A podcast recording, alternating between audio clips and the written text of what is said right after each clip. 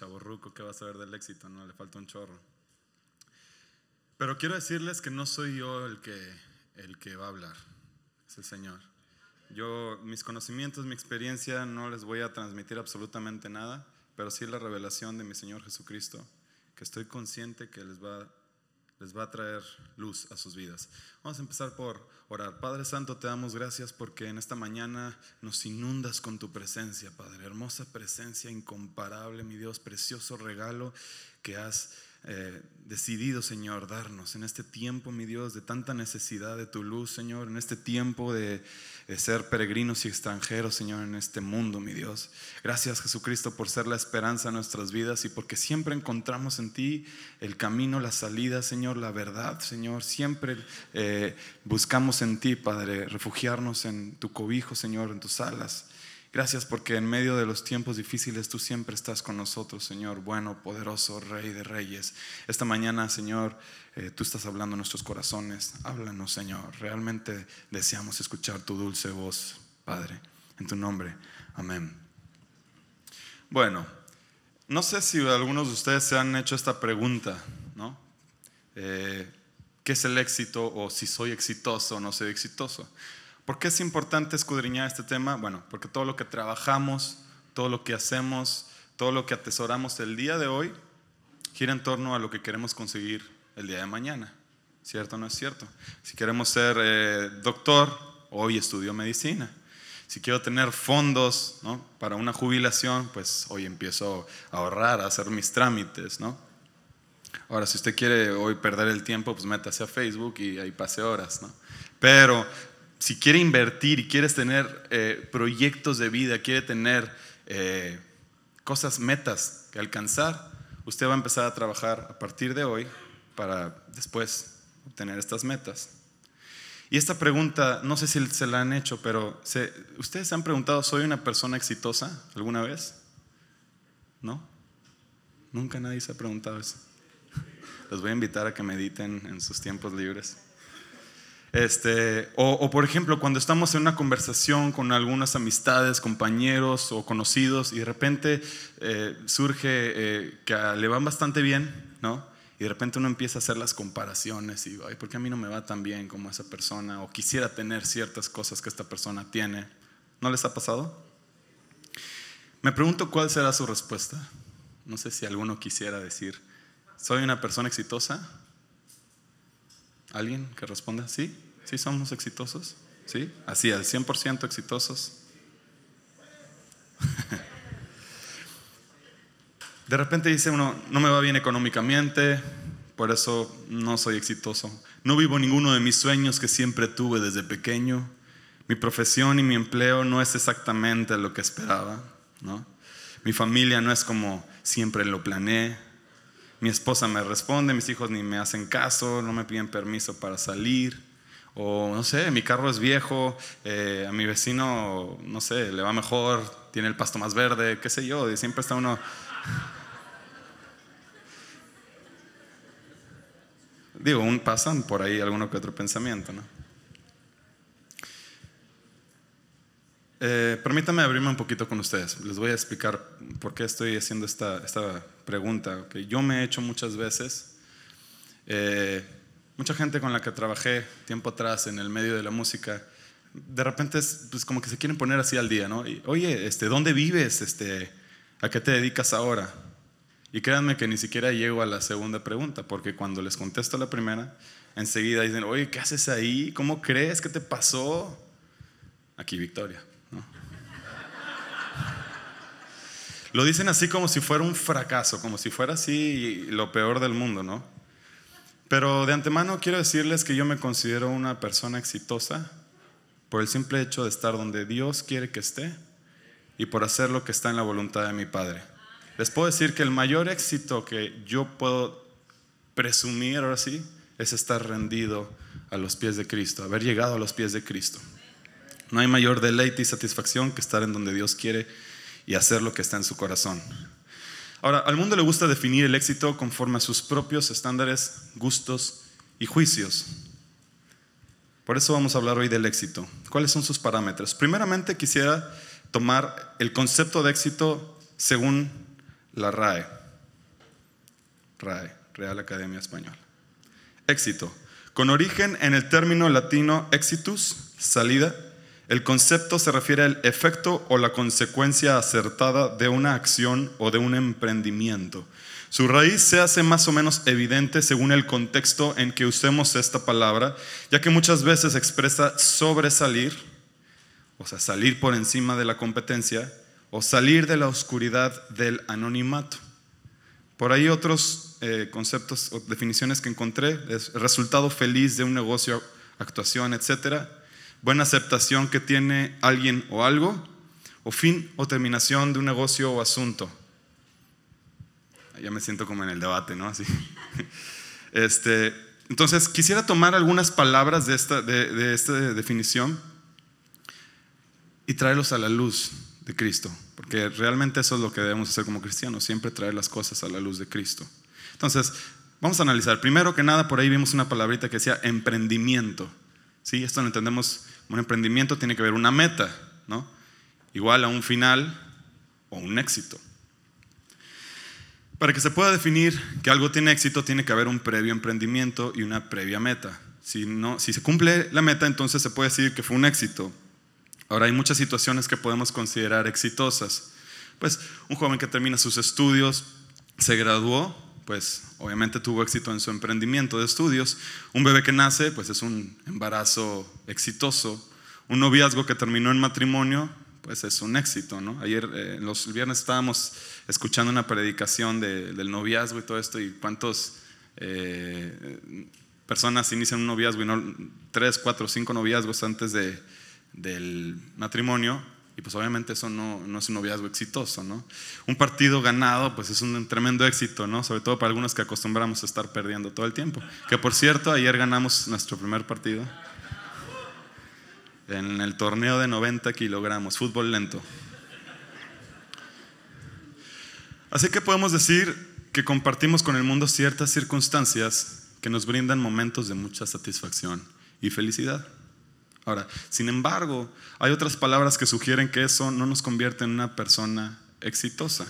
Continuamente escucho personas que a pesar de tener todos esos éxitos mencionados, no se consideran personas exitosas, porque tener algunos de esos puntos no es suficiente para llegar a una de las palabras que definen este concepto. Y esta palabrita es sobresalir, que creo que sería como que la palabra que más eh, definiría dentro de nuestra cultura el éxito, ¿no?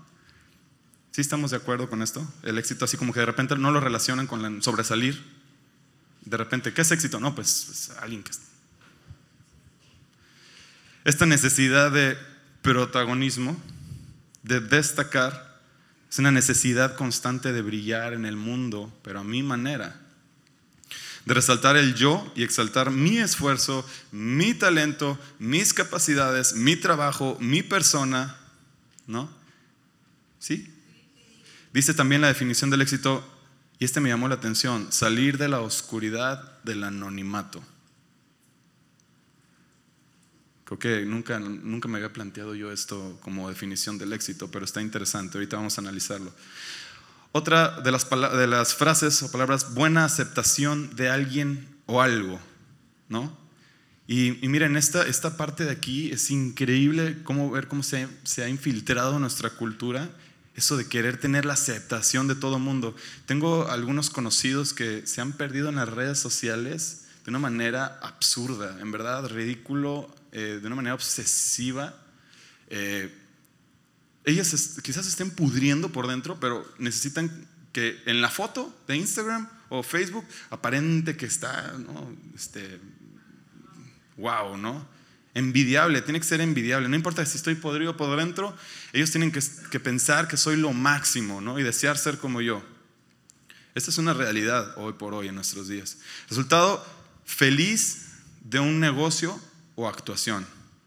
Esa es otra de las frases, resultado feliz de un negocio. Es aquí donde está muy marcada nuestra identidad y lo que nos define por quiénes somos realmente.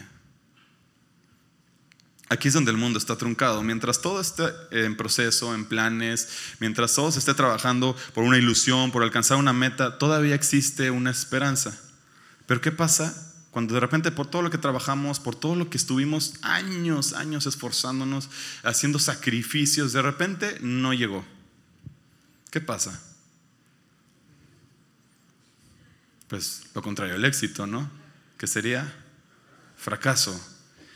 Y aquí eh, eh, me, quedé pensando un, buen rato, el fracaso, uno de los frutos del fracaso, o bueno, más bien una consecuencia de este fracaso en el mundo, nos trae frustración.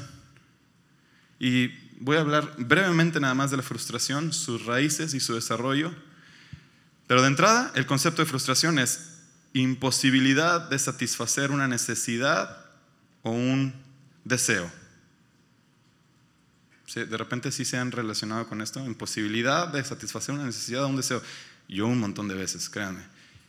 Antes, de repente hoy, pero es, eh, una vez que uno encuentra en Cristo su identidad, es, fácil salir adelante. Pero antes sí me pasaba muy seguido, antes andaba de un lado para otro, ¿no?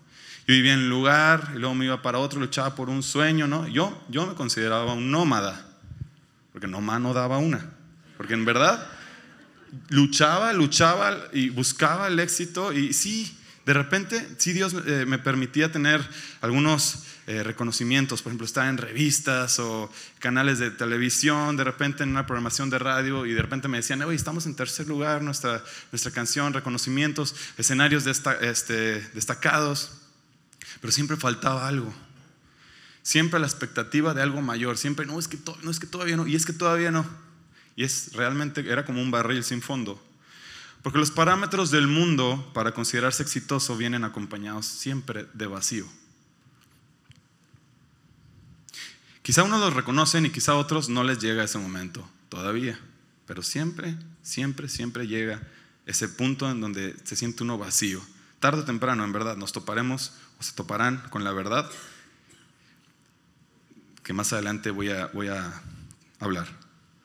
Ahora habrá quien me escuche y diga, bueno, pues este, a este no le salió su plan y ya por eso está diciendo esto, no, se resignó y ahora dice que eso no es el éxito. Por ahí unos dicen, ya también me han dicho. Estimado amigo, yo te puedo decir que gracias a mi Señor Jesucristo, precioso, misericordioso, me fue revelada la noticia a tiempo. La gran necesidad y dependencia de mi Creador y de conocer sus planes, créeme, no fue por falta de oportunidades. Yo lo veo como un momento de gracia del Señor un momento en donde Él extendió su mano y me dijo, se han abierto sus ojos. Hoy vivo satisfecho porque en primer lugar mi mayor necesidad y deseo es Cristo. Y les digo de antemano, ya lo tengo, gracias a Dios. La verdad de la frustración es que existe por una sola y sencilla razón. Ahora, como parámetro de vida es el Señor Jesucristo, me basaré en su vida. Mi parámetro es el Señor Jesucristo y me voy a basar en su vida. No hay un solo momento en donde yo pueda ver en la historia, eh, en, la, palabra de Dios, en donde el Señor Jesús vive un momento de frustración.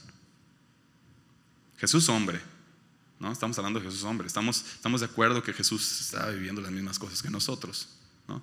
Entonces, si en algún momento estamos viviendo frustración, si en algún momento vivimos y no entendimos, o si en algún momento habremos de vivir un tiempo de frustración, será bueno buscar siempre nuestra salida, que nuestro ejemplo a seguir es Cristo. Entonces, ¿por qué Jesucristo nunca tuvo un tiempo, un momento de frustración? O sea, porque yo veo que, que tenía pruebas y fuertes.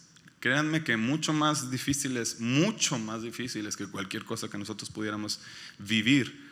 Y Él salía adelante. No, no, no vivía en depresión. Nuestro Señor Jesucristo no, no, no fue así. Y yo puedo ver en la palabra de Dios que hay una sola forma de vivir así, vivir alineado a la voluntad del Padre. Así es sencillo. Entonces, quizá por ahí, si de repente a ustedes les llega este momento de frustración, será bueno, ver, estoy viviendo bajo la voluntad de mi Padre, estoy alineado a esa voluntad, porque si no estoy alineado a esa voluntad, quizá entonces sea tiempo de cambiar algo, ¿no? No necesariamente eh, eh, por ejemplo, uno puede estar frustrado en el lugar de trabajo. Y a lo mejor dice, ah, pues ya me frustré, ya me voy a salir. No, no, no. Alineado me refiero en su corazón. ¿sí? Ese escudriñamiento que se necesita tener con el Señor día con día. ¿Por qué estoy frustrado? ¿Por qué? pues el Señor Jesucristo vive en mí. Él nunca se frustró. Tengo vida eterna con Él. Lo que sea que pueda estar viviendo, créame, si usted se alinea a la voluntad del Padre, se despide de la frustración. Amén. Ya hablamos sobre la definición del éxito y algunos de los ejemplos terrenales. Ahora busquemos los principios de la palabra de Dios que nos llevan a considerarnos personas exitosas. Dijimos que para que haya un final exitoso tiene que haber un previo emprendimiento, ¿cierto? Entonces, primeramente necesitamos entender la razón de nuestra existencia y no hay manera, ni ciencia, ni estudio que nos pueda llevar a esa respuesta. Solamente la palabra de Dios. La única respuesta es la esperanza dada del cielo el amado, fiel y verdadero, el camino, la verdad y la vida. Y aunque muchas veces esto nos suena algo que ya sabemos, no nos damos cuenta que está ausente en la parte esencial que define nuestra identidad, que es el día con día. Porque eso es lo que nos define, ¿no? Eso es lo que dice quiénes somos. Usted puede decir un montón de cosas, no, es que yo confío en el Señor y nada más saliendo de aquí anda todo angustiado. Pues eso no lo define. Lo define el día con día, ¿no? Hoy estoy angustiado, hoy oro, hoy me refugio en el Señor y eso es lo que va a definir mi identidad. Yo creo, creer, creer, ¿no? Entonces, eh, dice en Hechos 17, 28, ah, tomando esto, dice, porque en Él vivimos y nos movemos y somos, porque el linaje suyo somos. Entonces, si no podemos vivir esta línea, ¿sí? No podemos vivir esta línea, entonces ¿cómo vamos a, creer este, el día con día nuestra identidad en Dios? El éxito según la palabra de Dios y tomando esta palabra emprendimiento o meta, ¿cuál es? ¿Cuál sería el emprendimiento, el, propósito o, la razón de ser que estamos aquí? Primeramente, y lo hemos visto eh, aquí, fuimos creados para alabanza y gloria de su nombre. Sí, entonces Primeramente tenemos que estar conscientes que estamos aquí para qué. Ok, vamos a partir de ahí. Cuando usted se encuentre todo confuso, ah, ya no sé para dónde, vamos a partir desde el principio. ¿Para qué estoy aquí? ¿No? Creo que a mí me ha servido, créanme, sí sirve. Ahora, ¿se acuerdan que les dije que la palabra anonimato me llamó la atención? Dice salir de la oscuridad del anonimato me llevó esto a la historia de, David. David era de sus hermanos el más pequeño y cuando fue eh, el profeta a, ungir, ¿no? De repente, ¿qué, ¿cuál era lo que, qué era lo que esperarían? ¿A quién fueran a escoger? Pues al mayor, ¿no? Y David allá, escondido, nadie, este, yo creo que nada más su familia lo conocía, nadie sabía de su existencia, pero el Señor sí. Entonces vino el Señor, ¿sí? lo sacó el anonimato y miren, el rey David. En primer lugar, estamos en la luz. En segundo lugar, no hay oscuridad alguna cuando estamos en la luz. Lo hemos cantado. ¿Cuántas veces hemos cantado aquí? Eh, Saco mi vida del anonimato. corona. Afinados, afinados, afinados, por favor.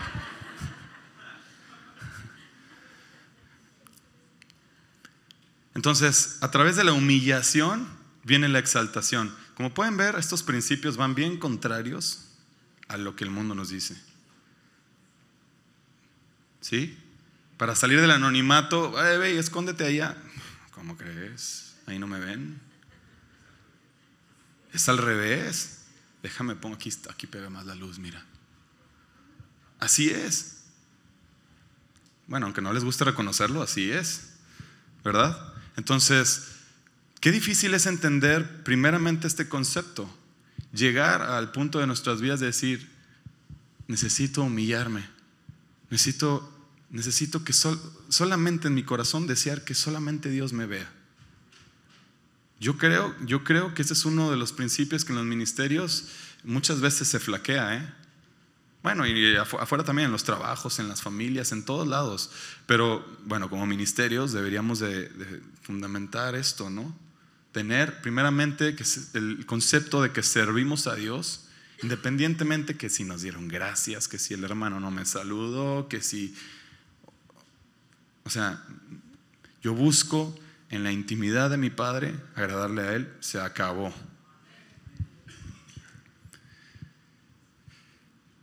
Y para entender este punto necesitamos meditar en la cruz, siempre. Les dije que nuestro parámetro iba a ser el Señor Jesucristo, nuestra, este, siempre va a ser nuestro ejemplo a seguir. Cristo, el modelo perfecto, Él cambió esta perspectiva, ¿sí? Porque nuestra naturaleza pues es lo otro, pero Él vino a cambiar esta perspectiva. Y miren, me llevó eh, a la palabra del Señor en Isaías 42. ¿Sí lo han leído? El siervo del Señor. Fíjense, fíjense qué hermoso. Este es mi siervo a quien sostengo, mi escogido en quien me deleito. Sobre él he puesto mi espíritu y llevará justicia a las naciones.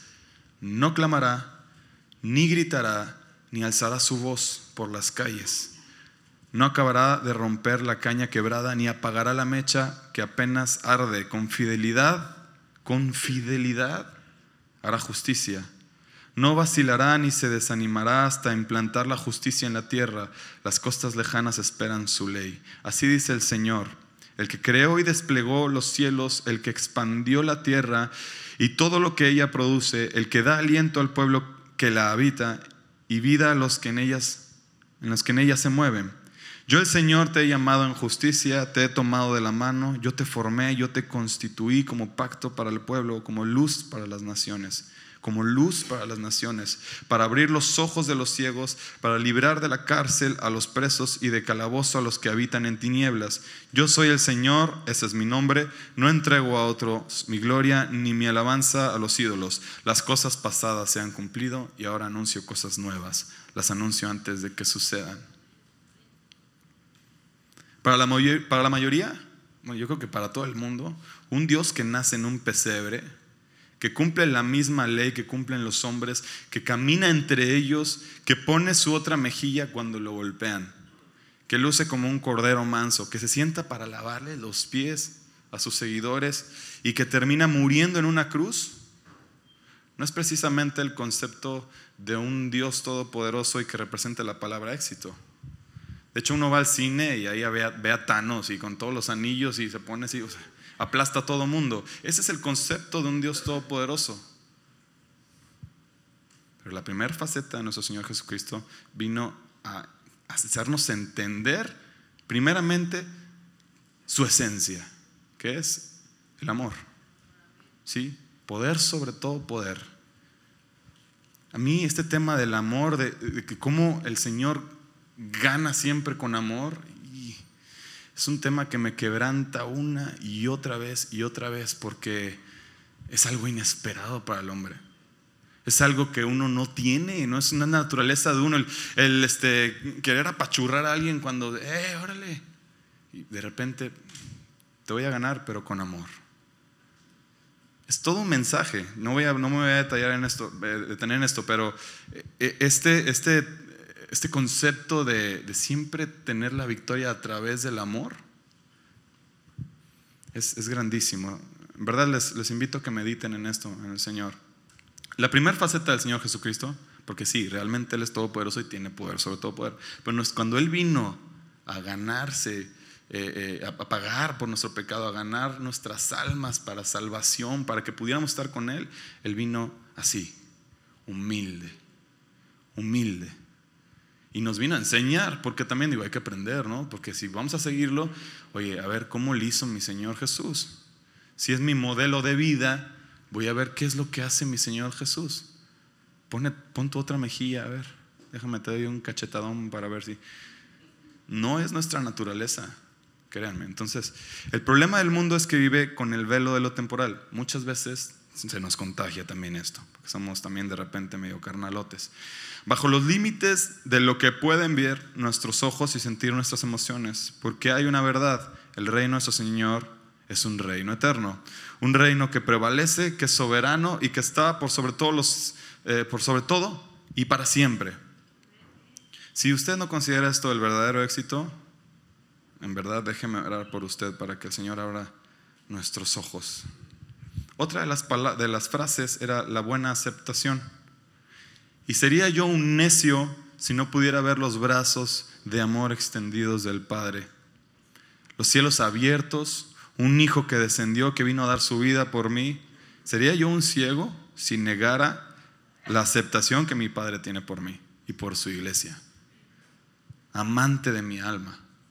La pregunta sería, ¿vivo, vivo mis días buscando su aceptación? Aquí es como les digo, ya sabemos el concepto, pero de la teoría a la práctica, bueno, dicen que por ahí del dicho al hecho hay un largo trecho. ¿Lo, lo vivimos? Vivo todos los días, a ver Señor, hoy, hoy te agradé. la verdad, la verdad, híjole, muchas veces yo sí repruebo, no, la verdad no. Pero gracias a su misericordia, gracias a su misericordia me siento aceptado. Entonces me dan más ganas de adorarle. De aquí parte de nuevo el tema de la frustración, las decepciones, porque muchas veces vivimos buscando la aceptación del mundo.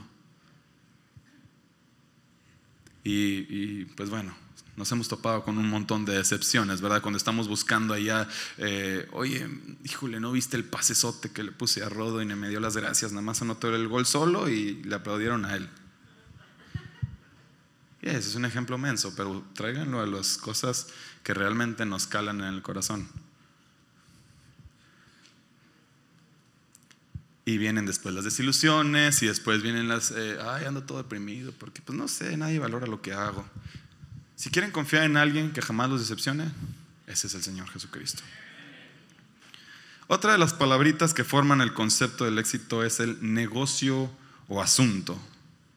Este punto lo, quiero hablar con el, versículo en Lucas 2.49. ¿Se acuerdan? Cuando el Señor Jesús les dijo, ¿Por qué me buscaban? ¿No sabían que en los asuntos de mi padre era necesario estar? en otra versión dice, ¿por qué me buscaban? ¿Acaso no sabían que es necesario que me ocupe de los negocios de mi padre? Ahora, yo les comenté al iniciar el análisis de la luz, a la luz de la verdad de Dios, que me basaría en Señor Jesucristo. Considero no solamente que Él fue un hombre exitoso, sino que Él es el éxito. Jesucristo el hombre vivía ansioso por atender los asuntos del Padre Celestial.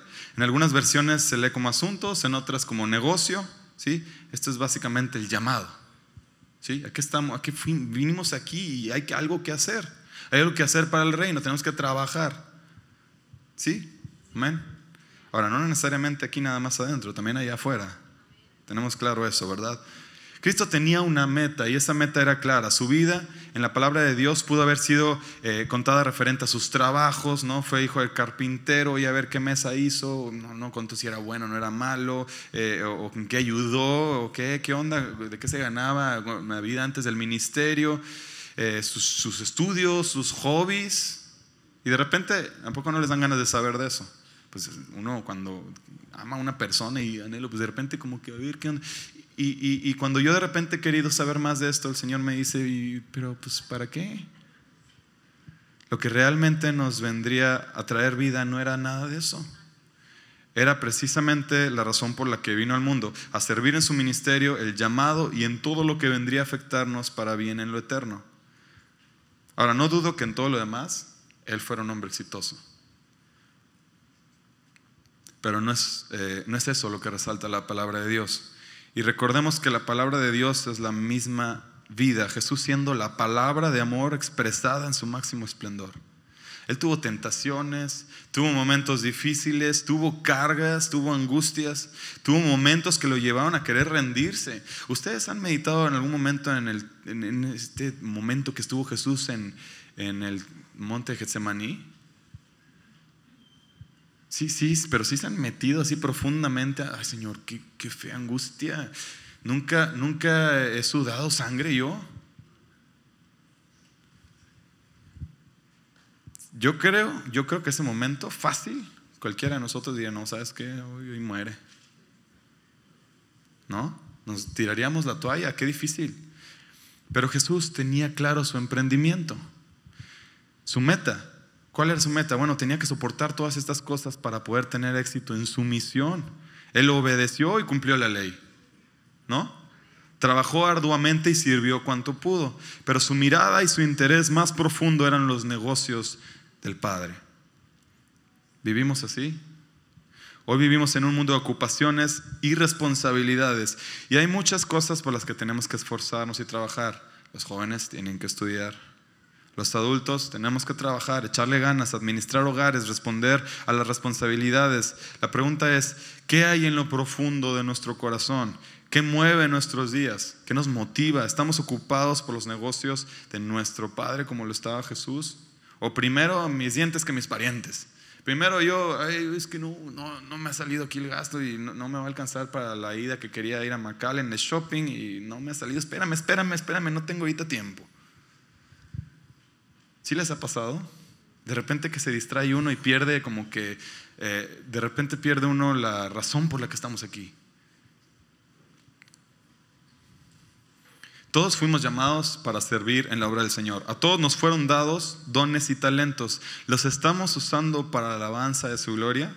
¿Todos están utilizando todos sus dones para la alabanza de su gloria? Si usted ha invertido más tiempo en sus negocios que en los negocios de nuestro Padre, hay algo que reflexionar hoy. Si usted pasa mucho más tiempo, su corazón está en esas cosas, primeramente antes que las cosas de mi Padre, a ver qué quiere el Señor hoy. Si yo hoy me desperté pensando, oh, luego, luego, ni siquiera oré y vamos a empezar el día y, hey, ¿ya le preguntaste a, tu Padre qué hay que hacer hoy? ¿No? Porque muchos tenemos un, checklist, ¿no? ¿No les pasa? No hacen su, su, por lo regular a mí me gusta ponerlo en el refrigerador no sé, para inspirarme y de repente agarrar fuerzas. Les exhorto a que atiendan, eh, sí, sus negocios terrenales y jamás lo pongan, eh, eh, no van a decir, hey, yo voy a atender a, los negocios y allá a ver quién atiende la chamba. No, sí atiendan y háganlo con calidad, con excelencia, como hijos de Dios. Pero nunca que esté su corazón en eso, en, las cosas que deja para, para el ahorita, para el presente, siempre pensando, Señor, y ahí donde esté, ¿qué quieres que yo haga? Les voy a poner un ejemplo así rápido, cómo lo aplico yo a mi vida, porque muchas veces estoy hablando eh, con algunos chavos y me dicen, ah, es que no tengo tiempo. ¿Cómo no vas a tener? Bueno, para empezar, me cuesta trabajo que no tengan tiempo, creer que no tengan tiempo porque eh, dos, tres horas en Facebook o jugando videojuegos y no tienen tiempo para otras cosas. Pero bueno, vamos a suponer que tienen un montón de proyectos y tareas y que su tiempo libre lo utilizan para estar leyendo libros y más libros y más libros. Aún así, en todas las ocupaciones, en las ocupaciones uno puede estar en contacto con el Señor y buscando agradarle. Cuando eh, cuando Dios me permitió eh, empezar a dar clases, yo doy clases de, música y hago proyectos de, producción musical, cada proyecto, cada alumno que llega conmigo, yo lo pongo delante del Señor. Porque, ¿saben que eh, ciertamente uno no puede, por ejemplo, llega alguien que quiero cantar, eh, ¿qué me dijeron el otro día? Ay, no me acuerdo una canción que me parece completamente horrible. Pero bueno, ¿Cuál es mi, qué, es lo que yo debo dar como testimonio ante esa persona? Ser luz en lo que pueda. No le voy a decir, oye, no, si no cantas alabaré, alabaré, entonces no te voy a poner otro repertorio. No, no, no, no necesaria, no, no estoy diciendo eso, ¿verdad? Pero algo que sí puedo hacer es orar por ellos. ¿Sí? Algo que sí puedo hacer es que siempre les puedo regalar una sonrisa, un consejo, siempre puedo eh, estar atento a sus necesidades, ¿no? Eso es algo que puedo hacer. Está fácil. Y, en lo que llega uno y en lo que se va al otro, yo puedo darle gracias al Señor. Y pedirle a mi Padre que, oportunidad que yo tenga, que Él ponga palabras en mi boca para, para poder transmitir su mensaje. Eso sí lo puedo hacer. Entonces, eh, Yo, yo creo que así es como se llevan los negocios de nuestro Padre, porque está en mi corazón, no, no es algo que se planea. A ver, déjame ver cómo le voy a hablar, cómo le puedo evangelizar de manera así como medio oculta. No, no, no. Si está en mi corazón, si está en mi corazón, si está presente en mi cabeza, en mis pensamientos, todo el tiempo la presencia del Señor, ese es el, siempre va a brotar, siempre va a fluir. Por eso es bien importante, como les dije la vez pasada, la práctica de la presencia del Señor. Amén. Ahora, para finalizar este esta, eh, análisis, quisiera tocar el último punto de las palabras fin o terminación. Esto es el éxito de los vencedores. Por ahí, eh, no, estoy seguro que venga la palabra éxito en, la, palabra de Dios. No, me suena que, que, pero sí he visto que la palabra vencer, victoria, esa es la palabra que nosotros podemos ligar a nuestro lenguaje, vencedores. En primer lugar, es una palabra segura, porque la victoria ahí está en la cruz. Entonces ya fue dada la victoria. ¿Sí? Entonces, ya de antemano, yo ya estoy pisando un terreno seguro porque mm, ya está. Nada más me falta creerlo. Y me falta caminar ahí, ahí. ¿Y saben qué? Ahí permanecer. Porque eso es lo que nos hace vencedores. ¿Sí? En el Apocalipsis, que es básicamente la descripción del fin de los tiempos, podemos ver repetidamente cómo se habla de al que venciere. ¿Sí lo han leído? Cuando le está hablando a las iglesias, al que venciere, al que venciere. Bueno, y, si tienen la respuesta al que venciere, ¿qué o qué? ¿No? ¿Qué, qué, qué se refiere con el que venciere?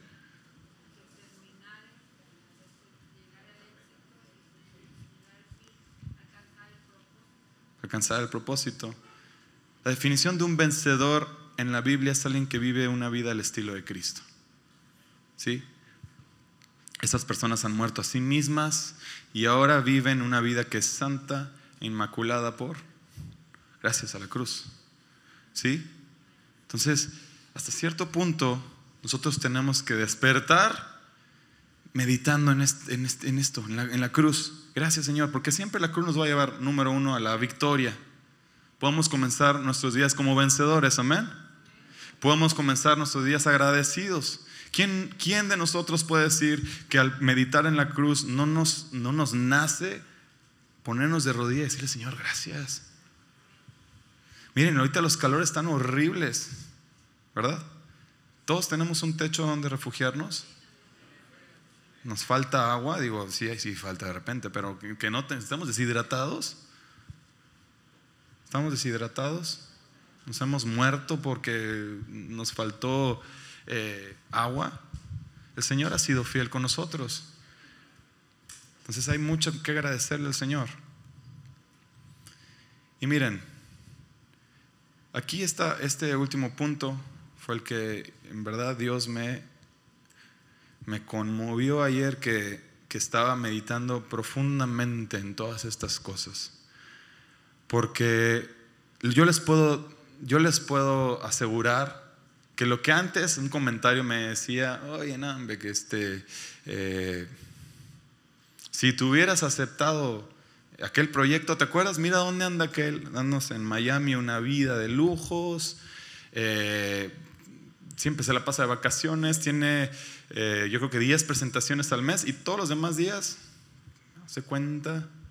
Y a lo mejor, a lo mejor, en algún tiempo, yo en lo profundo de mi corazón si hubiera dicho, ay, sí estaría padre. Pero yo les digo delante de Dios, gracias a Dios, no es eso lo que, lo que a mí me, me da mi gozo, mi plenitud. Hoy por hoy, lo único que me trae plenitud a mi vida es la presencia del Señor. Esté donde esté esté haciendo lo que esté haciendo, eh, si, Dios me pone aquí, aquí voy a trabajar. Y si el día de mañana, no sé qué pase con el gobierno, pero me eh, nos empieza a ir de otra forma, también. Darle gracias a Dios. Porque eh, habemos de darle gracias a Dios en, las buenas, en las difíciles, porque no hay malas, ¿verdad? En las del Señor, en los que estamos en Dios, no hay, no hay malas, hay, hay difíciles. Pero no importa Ahorita estamos todos tensos, yo creo que con, con lo de las elecciones estamos así como que, y continuamente, les voy a confesar, yo continuamente, ay Señor, acuérdate, recuérdame que, que pues vivo confiado en ti. No es este, estos candidatos íconos de íconos. Entonces, vamos a orar por México, sí, pero yo creo que Dios en este tiempo nos está poniendo unas pruebitas en nuestro corazón. ¿Dónde está nuestra confianza? Independientemente de cómo la vea nuestro país, nosotros nos podemos considerar exitosos. ¿Por qué? Porque vemos a la luz de la palabra unas promesas que miren, están hermosas estas promesas, por favor, si las pueden meditar, son, son palabras profundas. En Apocalipsis 2, 3, eh, el capítulo 2 y 3 eh, se utiliza esta palabra de vencedores en cada una de las siete cartas a, las iglesias para describir a las personas que resisten, rechazan eh, el pecado religioso por el cual la iglesia está siendo criticada y o permanecen en la verdad del Evangelio. Vamos a Apocalipsis 2.7, por favor.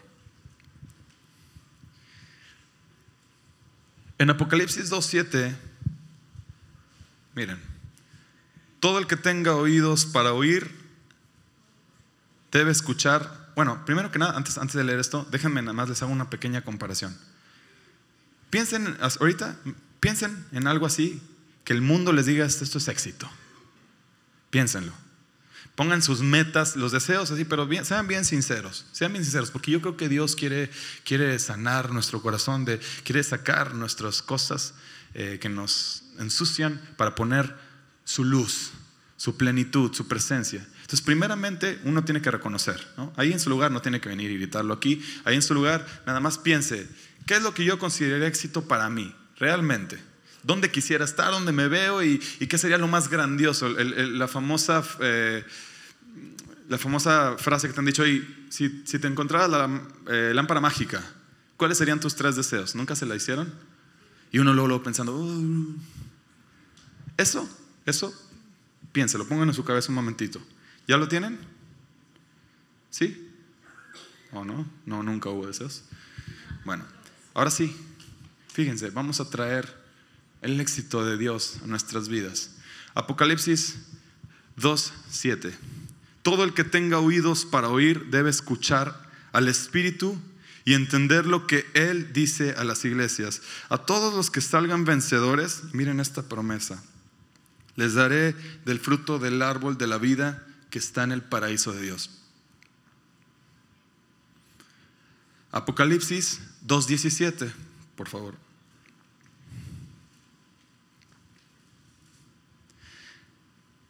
A todos los que salgan vencedores les daré del maná que ha sido escondido en el cielo. Y le daré a cada uno una piedra blanca y en la piedra estará grabado un nombre nuevo que nadie comprende aparte de aquel que lo recibe.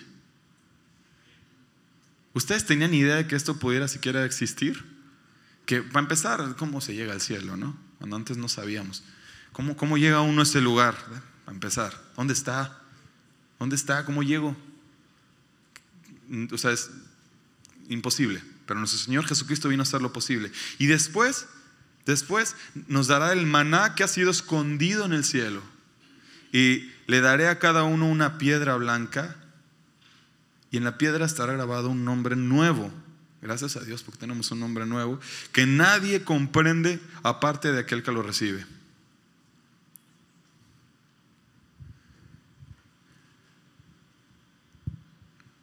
Apocalipsis 2:29.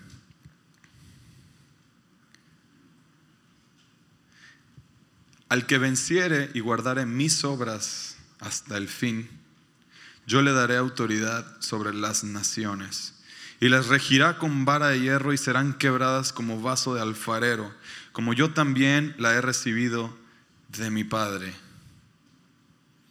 Ahora, no hay una interrumpida serie de promesas que viene haciendo las iglesias, ¿sí? en Apocalipsis, dirigidas al vencedor. Jesús promete nada más y nada menos que la autoridad del rey de Israel sobre las naciones del mundo prometido en los escritos. Ahora, este versículo citado anteriormente viene del Salmo 2, del Salmo 2.9, ustedes lo pueden ver ahí. Pero continúa, dice, aún así da la impresión de que Cristo promete compartir sus derechos reales con aquellos que guarden sus mandamientos o sea, su obra, tanto tiempo como sea necesario. En el, en el versículo 28 dice, yo le daré la estrella de la mañana. El que tiene oído, oiga lo que el Espíritu dice a las iglesias. A pesar de que hay todo un debate con esta definición de la estrella de la mañana, voy a resumirles el aspecto básico del significado de estrella de la mañana, que es gloria. Para recibir o para ser dada la estrella de la mañana debe ser entendida como una promesa de glorioso futuro, una afirmación de grandioso bien que está por venir. Entonces, Dios tiene un glorioso futuro para nosotros. Apocalipsis 3, 21. Todos los que salgan vencedores se sentarán conmigo en mi trono, tal como yo salí vencedor y me senté con mi Padre en su trono. Si están haciendo suyas estas promesas. O están, sí están viendo el nivel de comparación. Lo que yo puedo llegar a querer aquí, lo que Dios tiene para mí. Apocalipsis 21, 7. Los que salgan vencedores heredarán todas esas bendiciones y yo seré su Dios y ellos serán mis hijos, mis hijos. En la versión Reina Valera dice, ellos heredarán todas las cosas. Ahora, la palabra de Dios es la verdad. Mateo 24, 35 dice, el cielo y la tierra pasarán, pero mis palabras no pasarán. Yo creo en esta verdad. Estas promesas, estas palabras que vienen a traernos una esperanza mucho más grande de lo que pudiéramos siquiera imaginar. Ni siquiera sabíamos que existían estas cosas si no hubiera sido por la, verdad de Jesucristo. Si no hubiera sido porque, aunque las hubiéramos escuchado, Él no hubiera abierto nuestros ojos, hubiera venido a decir, tú sabes, no sabes ni lo que quieres. No conoces, mucho menos lo que necesitas yo sé lo que necesitas. Primeramente, salvación. Vino, nos dio esa salvación, nos dio la victoria y después, nada más, básicamente nosotros tenemos que permanecer en esa victoria y listo. Miren qué hermosas, qué hermosas promesas. No, no les es como, como un dulce sonar cuando uno escucha estas promesas, las palabras de Dios, que de repente llegan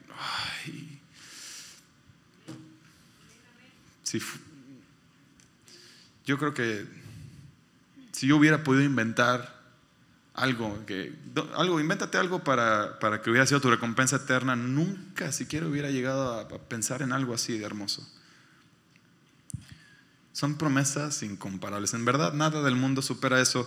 Eh, y a pesar de que son cosas que uno dice, bueno, ¿qué es eso de la piedra blanca? o cosas que a veces no entendemos o que parecerían inalcanzables, Jesucristo lo vino a ser alcanzable. Ahora, yo les voy a decir una cosa. Yo sí me considero una persona exitosa porque a pesar de que sí les confieso que mi corazón está de repente el anhelo, les digo de repente porque lo renuncio constantemente, pero sí está el anhelo de tener una casa propia. Pero a pesar de que no tengo una casa propia, tengo un hogar. Siempre lo he tenido. Y siempre lo tendré aunque se venga bajo el país y mi economía. Siempre voy a tener un hogar. Tengo un tesoro que Dios me regaló algo incomparable que es la confianza en Él. En verdad, qué tesoro tan hermoso poder ver a todo mundo tan angustiado. Oye, pero ¿por qué te angustias? El Señor está con nosotros. Y que ellos no lo puedan ver. Qué privilegio. Porque es, es una cosa que, que el Señor ha puesto en mí. Al buscarle simplemente, uno se viene un momento en la adoración y a poco no, en este tiempo de adoración, uno puede depositarse en el Señor. Es importante adorar al Señor, porque cuando uno adora al Señor, cuando uno entra en esta rendición total, viene la revelación de quién soy yo, qué condición tengo y quién vino por mí y quién me está salvando y quién cuida mi caminar y quién es mi luz y quién es mi guía y quién está delante de mí. Es importante en verdad buscar todo, este encuentro siempre con el Señor, día con día. No, no lo esperen los domingos, no lo esperen en la reunión de, casa en el hogar. Búsquenlo día con día, porque eso fortalece nuestro espíritu. Dios me regaló este tesoro, es la confianza en Él. Me considero exitoso porque estoy sirviendo a Dios. Estoy atendiendo al llamado. Y el día que venga mi Señor, aquel que tiene en sus manos mi eternidad, yo habré de decirle, he aquí, Señor mío, yo hice todo lo que me pediste.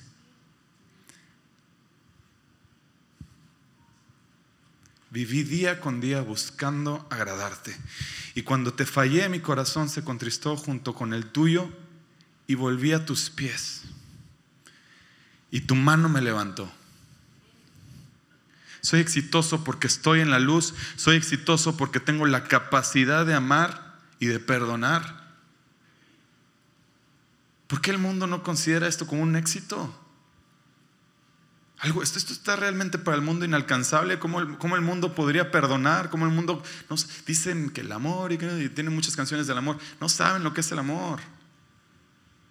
Nosotros, nosotros vimos la luz y vimos el amor de Dios reflejado en nuestras vidas, expresado en una cruz. Conocemos lo que es el amor y lo tenemos en nosotros para poder expresarlo de igual forma. Eso es tener éxito. Saber perdonar Oiga, qué difícil, en verdad, eh, en las fuerzas es imposible perdonar. De repente uno trae, no, es que se acuerda y no, es que este sí no se la paso, esta sí no. O, hay cosas que, oh, es que sí, pero no puedo olvidar, pero no puedo olvidar, pero no puedo olvidar, pero el Señor por ti sí. Y eso te, te hace victorioso, te hace vencedor. Soy exitoso porque conozco la verdad, soy exitoso porque nada me falta. Soy exitoso porque al creer, ahora simplemente con creer, soy de un linaje bendito, adquirido por Dios, hijo de un rey glorioso que vive en las alturas hoy y siempre. Soy exitoso porque tengo la victoria en Cristo. Y eso, hermanos míos, es verdaderamente el éxito. Este éxito que perdura para siempre. El Señor puso esta palabra en, mi corazón. Eh, inicialmente yo la quería compartir con, los jóvenes porque están en esta etapa de, algunos de emprendimiento precisamente. Y es necesario primero conocer sus metas.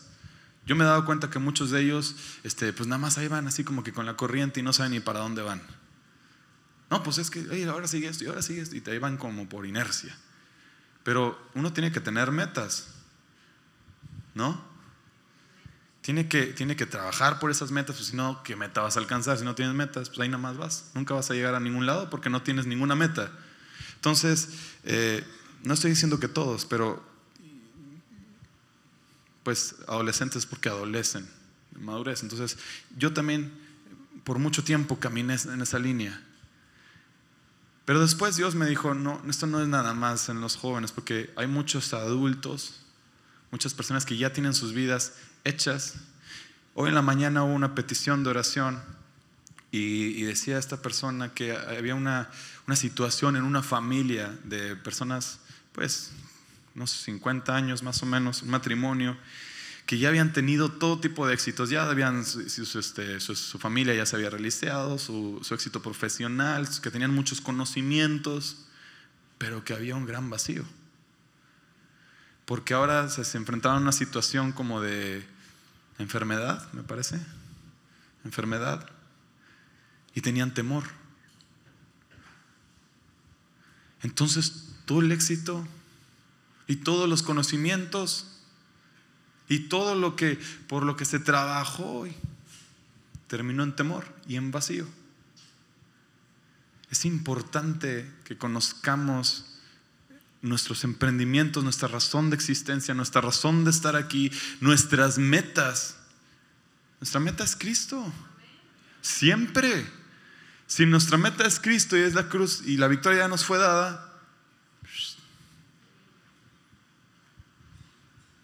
y yo sé, yo sé que muchos ya esto, pues sí, ya sabemos que nuestra meta, pero vívanlo, vivámoslo, porque esta, esta palabra, este, primeramente me vino a mí como confrontación, hey, porque luego a uno le da por empezar a trabajar mucho, trabajar mucho, trabajar mucho, trabajar mucho, y, se empieza a esforzar y, de repente, como para qué, ¿no? Y uno tiene un montón de justificaciones y argumentos, bueno, es que esto, sí, ya sé, pero ¿y tu corazón dónde está? Contigo, Señor. Y el Señor en este tiempo yo creo que lo que nos está llamando con una dulzura, porque se percibe en su voz una dulzura de decir, véanme a mí, aquí estoy. Para todos los jóvenes que tienen este tiempo de universidad, de, proyectos, de, estudios, el Señor es su guía. Y el Señor es su meta. Y el Señor es su éxito. Lo demás, si uno tiene centrado ahí su mirada, las cosas vienen. Pero primeramente buscamos el reino de Dios. Y lo demás viene por añadidura.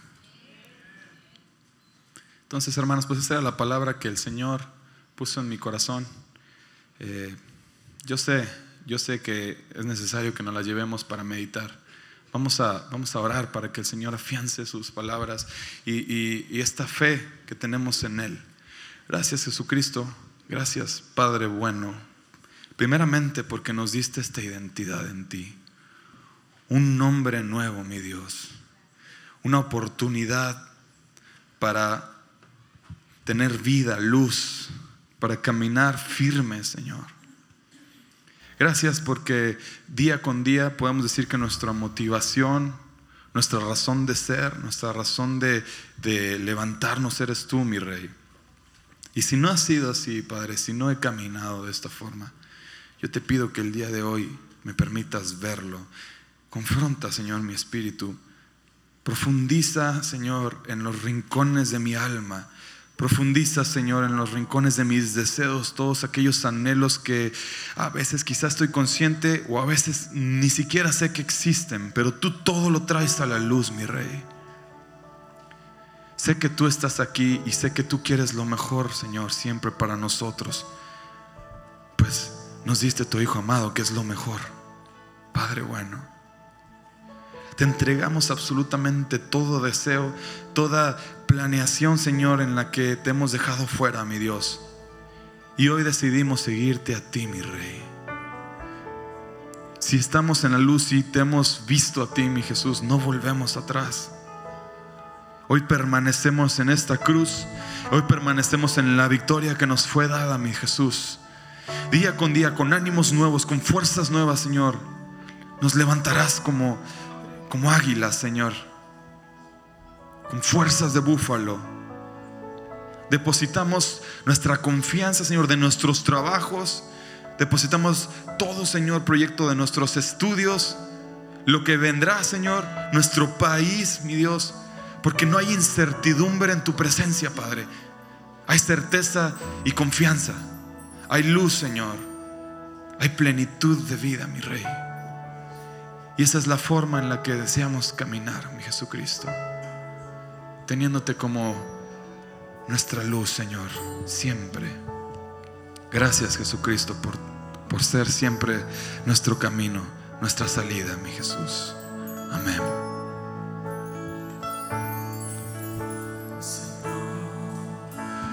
Quiero más de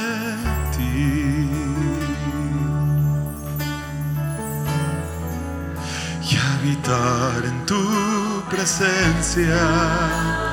Necesito menguar, menguar para que crezcas tú. Día con día, Señor, día ser más como tú, Señor mi Dios, Señor.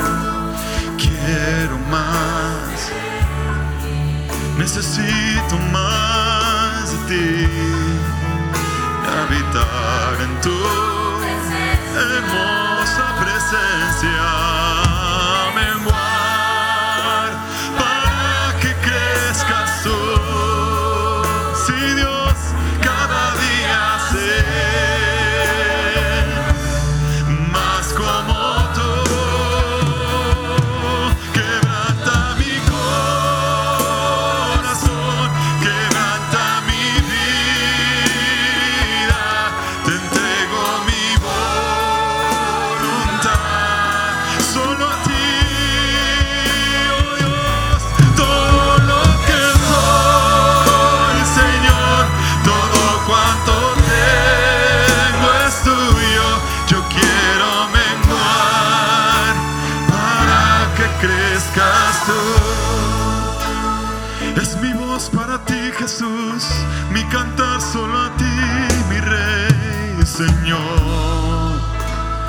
Quiero más, necesito más de ti, habitar en tu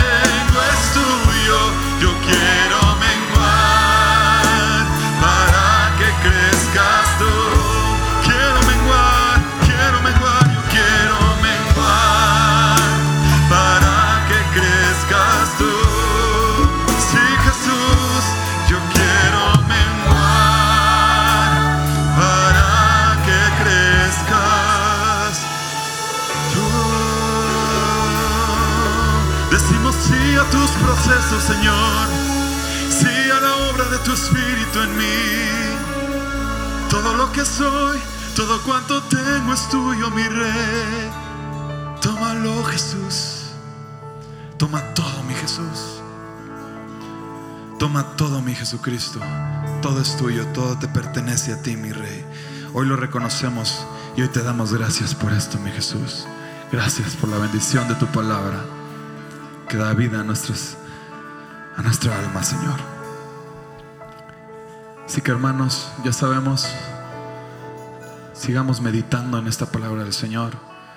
Todo lo que tengamos planeado, todo depositado en las manos del Señor, renunciando y escudriñando, buscar ese escudriñamiento en el Espíritu día con día, porque día con día surgen cosas, día con día nacen nuevos deseos, pero la práctica de rendición nos va a llevar a esta victoria en Cristo. Que tengan todos una bendecida semana.